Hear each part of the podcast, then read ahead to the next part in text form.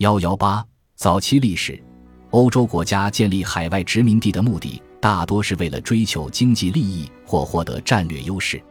至于欧洲人真正居住的那些殖民地，除了贸易战外，大多是他们认为有发展潜力、能带来经济效益的地方，最起码可以达到自给自足。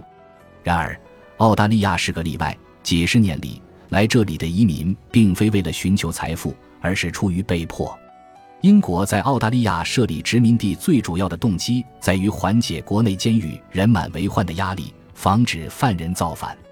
十八世纪时，英国法律规定偷窃四十先令以上即判死刑，法官为了避免死刑，通常以偷窃三十九先令治罪。因此，大量的人由于偷窃和欠债被投入牢中，导致监狱和监狱船爆满。一七八三年。有些犯人被送往北美做契约奴隶，使监狱的空间压力稍微得到改观。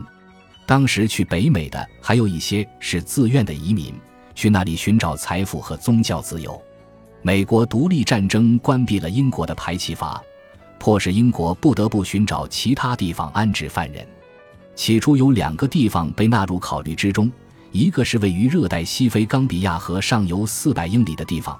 还有一个是现代南非和纳米比亚边界奥兰治河河口沙漠。经过认真考虑，这两个方案都不可行，最后选择了离现在悉尼不远的波特尼湾。那个地方直到1770年才被库克船长发现。1788年，英国派遣第一船舰载着首批欧洲移民前往澳大利亚。这些移民主要由罪犯和看守他们的官兵组成。这种罪犯输送一直到1868年才结束。随着罪犯人数的增多，除了悉尼以外，澳大利亚海岸还有四个地方也成为犯人集中地，他们分别位于今日的墨尔本、布里斯班、珀斯和霍巴特附近。这些集聚地慢慢成为五大殖民点的核心，分别由英国治理，最后成为现代澳大利亚六个州中的五个：新南威尔士、维多利亚、昆士兰。西澳大利亚和塔斯马尼亚，之所以选择这几个地方，是因为它们具有港口或河流的优势，而非出于农业的考虑。事实上，它们都不适合发展农业，甚至连粮食都无法自给自足。因此，英国还要负责运送粮食给这里的罪犯、士兵和官员。现代南澳大利亚州的核心城市阿德莱德则是一个例外。这一地区由于地壳上升、土壤肥沃。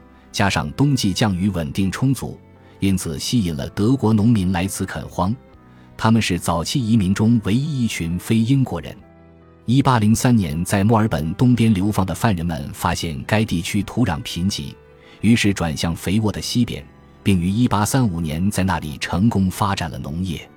英国人在澳大利亚的殖民地最早从捕猎海豹和鲸鱼中获利，绵羊则是后一个收益点。缘起于1813年，有人穿过悉尼以西六十英里外的蓝山，发现了一片丰美的牧场。然而，一直到1840年代以前，澳大利亚的粮食还是无法自给自足，依赖于英国补给。自1851年出现第一波淘金热以后，澳大利亚终于繁荣起来。欧洲人于1788年才开始在澳大利亚落脚，而当地土著已经在这里生活了四十零零零多年。知道如何克服恶劣的生态环境，达到可持续发展。无论是欧洲人最初占领的几个地区，还是后来发现的适合耕作的农场，澳大利亚的白人很少利用当地土著，不像美洲的白人那样对印第安人进行奴役。美国东部的印第安人至少还是农民。欧洲殖民者刚来的头几年，就是靠印第安人的作物才生存下来，一直到白人能够种出自己的作物。此后，美洲的白人农民视印第安农民为竞争对手，不是把他们杀了，就是将他们赶走。虽然澳大利亚土著不是农民，没有粮食可以给欧洲白人，但一样遭到杀戮，或是从白人居住的地方驱逐出去。